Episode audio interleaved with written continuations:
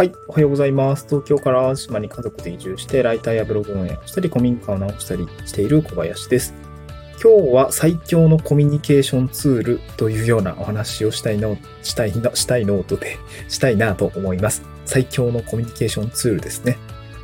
えーっと、まあ、フリーランスとしていろんな、うん、まあ、お仕事をしたりだったりとか、うんいろんな人と、まあ、コミュニケーションを取っていくんですけど、やっぱりこう、ウェブ系だといろいろなツールがあると思います。スラックだったり、チャットワークだったり、まあ、ディスコードだったりとか、まあ、LINE しかり。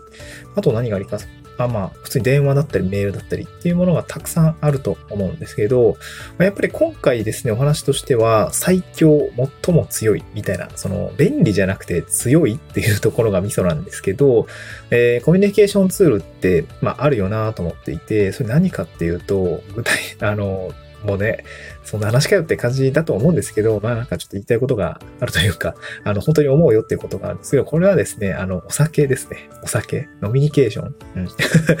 そうね、もう今令和の時代なんですけど、ね、僕も平成生まれたんですけど、まあ平成飛び越してね、なんか昭和チックな、あーこれ飲みニケーションの話なんてね、あの、面白くないと思われるかもしれないんですけど、最近ほんとなんか人に会うことがやっぱ増えてきていて、で、そこではやっぱりまあ大人なんで、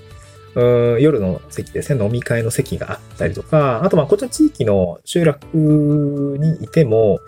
うん地域のお仕事ってやっぱあるわけで、まあその中で大事なことって、やっぱりこう飲みの場だったりとか、そういうプライベートな空間で進んでいくんですね。これはなんかオンラインもそうだし、オフラインも、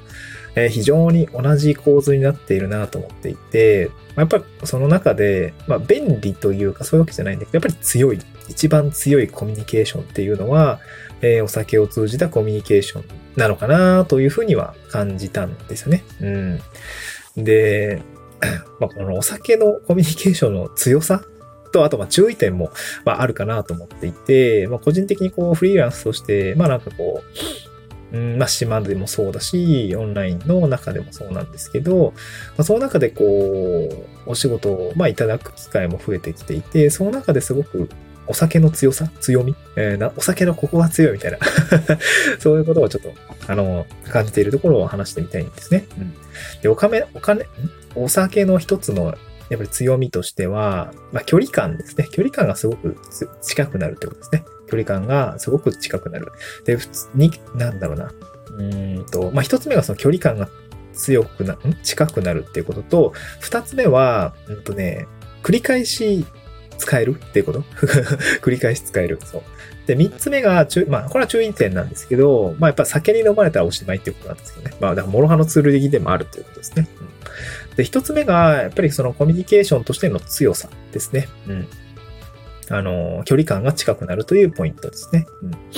うん。僕もその、お酒が好きというよりは、コミュニケーションツールとして、うんあ、ある種ちょっと打算的に使うというか、まあ、当然お酒をね、えお友達と飲むとか、うん、知り合いと飲むとかっていうのはすごく好きですね。そのコミュニケーションの場が好きなので、えーお酒を飲んでお話をするというのは非常に好きなので、えー東京に住んでた時も、まあ、結構飲んでました。うん。ただ、もともとお酒が強かったかというとめちゃくちゃ弱くて、大学生の僕の同級生はみんな知ってるんですけど、まあ、あの、力さんってめっちゃ酒弱いよね、みたいな感じで、あの、いじられたぐらいなんですけど、やっぱ社会人になって、まあやっぱ社会人になるとね、会社で飲む機会が増えるじゃないですか。うん。まあなんかそれで、あ、なんかビールって美味しいなとか、多分ね、働いて飲むビールって多分美味しいんでしょうね、そう。働いて後のビールって美味しいなっていうことで、やっぱビール、今ビール好きなんですけど、ビールを飲む機会が増えてきて、やっぱコミュニケーションの中で、やっぱね、えー友達だったりとか、まあ、新しい出会いの中でお酒を飲むとかね、え職場の、その、まあ、クライアントさんだったりとか、お客さんもそうですし、あとお友達同士でも、まあ、サークル、僕バスケットやってたんですけど、サークルで、え飲む機会があったりとか、まあ、その中でコミュニケーションツールとして、まあ、非常に優秀だなと感じるのはやっぱお酒でした。うん。で、フリーランスになってからも、やっぱり新しい出会いだったり、社交の場みたいなところだとやっぱお酒って欠かせないかなと思っていて、まあ、お酒を片手にね、えー今こういうこと知ってるんですとか、こういう仕事をしてるんですみたいな話があって、やっぱり距離が近くなるわけですね。うん。やっぱりお酒の場に飛び込んだら、ね、まあ、よくわかんないけど、やっぱり仕事もらえたりとか、仕事の話あったりもするので、まあ、そういったところはなんか、ああ、すごいな、やっぱりノミニケーションってすごい強いんだなというふうに思いましたね。やっぱり距離感が近くなる、その人の人柄がね、えー、まあ、なんかちょっと若干ネガティブな話ですけど、うん、なんか、おさ、なんだろうな。その人がやばいかどうか、みたいな、その、なんていうのかな。お酒、お酒飲んだら人が変わるってわけじゃなくて、お酒飲んだら変わった人が、もともとそれは変、変で、お酒、酒が暴くよね、みたいな、そういう話うん。で、結構聞くと思うんですけど、やっぱそのお酒飲んだ時に出る素みたいなとこって、やっぱ人間としてはすごく、まあ魅力的なとこだったりとか、うん、なんか距離感の近さを感じることだと思うんですけど、まあ、それってやっぱりこう、お酒がない場でも、やっぱそうやってね、顔が浮かぶと、ね、そこで、まあ、優しい人だったりとか、気遣いができる人だったりとかすると、あすごく顔が浮かぶのかなと思っていて、やっぱりお酒の場でのコミュニケーションって、やっぱり非常に記憶に残るのかなというふうに思って、まあ、それが仕事につながっているという話ですね。うん。で、二つ目は繰り返し使えるということですね。繰り返し使える。まあ、あの、コミュニケーションツールって、まあ、当然何度も使うわけだし、ね、まあ、LINE もチャットワークもそうだと思うし、まあ、日々使うもんだと思うんですけど、まだ飲み会も、なんか、一回一緒に飲んだから、なんかもう、もういいかなって思う。まあ、そういう人もいるかもしれないけど、まあ、割とこう、定期的に飲みたくなるじゃないですか。僕お酒好きなんで。うーん。だから、結構何節目？うん、わかんないけど、今だったらそうだな、初期払い、初期払いっていう時期なのかな？わかんないけど、まあ暑いんで飲みましょうみたいな、外で飲みますかみたいな感じだったりとか、結構気軽にこう使える、何度でも使えるコミュニケーションツールかなと思っていて。まあただ、これはやっぱお酒苦手な人については、まあなんかね、まあお酒も飲みすぎは良くないんだけど、お酒が苦手な人については、うん、なんか、ね、自分もお酒苦手だったらそういうこと言われても、いや、でもお酒苦手だしな、とかね、思うから、すごくこう、なんていうのかな、言い方はあれなんだけど、もったいないは違うんだよね。そもったいないじゃないと思うんだよね。お酒苦手なんだからさ。もったいないじゃないんだけど、なんていうのかな。うん。まあちょっと苦労、苦労するでもないな。なんていうんだろうね。うん。まあなんか、うん。あ、難しい。これ表現難しいね。なんていうのかな。まあ、僕はお酒が好きだからありがたいっていう感じですかね。うん。まあ、繰り返し飲んだりとか、まあ、お酒が好きな人とは結構仕事の話が早かったりとか、まあ、また飲みながら決めましょうみたいな話があったりとかするので、まあ、個人的にはすごく、まあ、お酒が飲める人でよかったなとは思うんだけども、このコミュニケーションツールとしてそういう距離感が近く、そしてかつな、まあ、結構定期的に飲んだりとか、あなんていうかな、こう、お酒の場があったりすると、やっぱりそこに強さがよりね、どんどん強くなっていくっていうような感じがあるのが、このノミニケーションの強さなのかなというふうに感じました。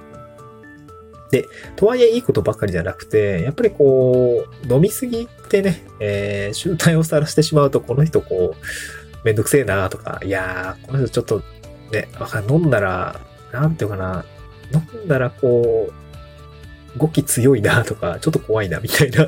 感じがあってて、垣間見えたりすると、うーんって思ったりしますよね。あの人とはお酒がなかったらいいんだけど、みたいな感じになってると、なんかやっぱりそういう話、濃い話の進展ってやっぱりないので、まあ飲ま、飲まれすぎ、お酒に飲まれるのはまあ良くないかなとは思うんですけど、まあ適切な量ですね。まあ健康的にもそうだし、コミュニケーション量的にもそうだし、やっぱりね、そういうとこって気をつけないといけないなというところは、まあ、重々承知なんですけど。まあでもね、島の人とかってめっちゃ酒飲むからさ、早いしね。めっちゃ早いし、めっちゃ量飲むから、まあ、そういうところは結構なんか難しいんだけども、なかなかこう、塩梅は難しいですよね。まあ、ただ、えー、仕事のコミュニケーションも飲み会の節度もやっぱり大事なものなので、まあ一つね、まあ、なんかどっかの企業、ベンチャーだったか飲み会採用みたいな話も聞いたことあって、まあそれはすごく理にかなってるなと思いますね。飲み会の席での立ち振る舞いとかって結構やっぱ気使える使えないなってかって出ますし、ね、適切なコミュニケーションだったり、まあお酒との付き合い方、なんかね、わかんないけど、コンプライアンス的にこうリスクヘッジ取れる人間なのかって結構お酒の飲み方で分かったりもするから、うん、なんかそういうところは結構合理的なんじゃないのかなって、そういう記事を見た時には思いましたけどね。うん。飲み会っていうのもうまく使っていくとフリーランスとしてスケールできる、まあ一つのポイントなのかなというところで今日はお酒の話をさせていただきました。まあ、ちなみに僕はビールが好きだったり、チャンディーガフとか、まあ、あとジンジャーエール系のお酒は結構好きですね。という雑談でおしまいにしたいなと思います。また次回の収録でお会いしましょう。バイバイ。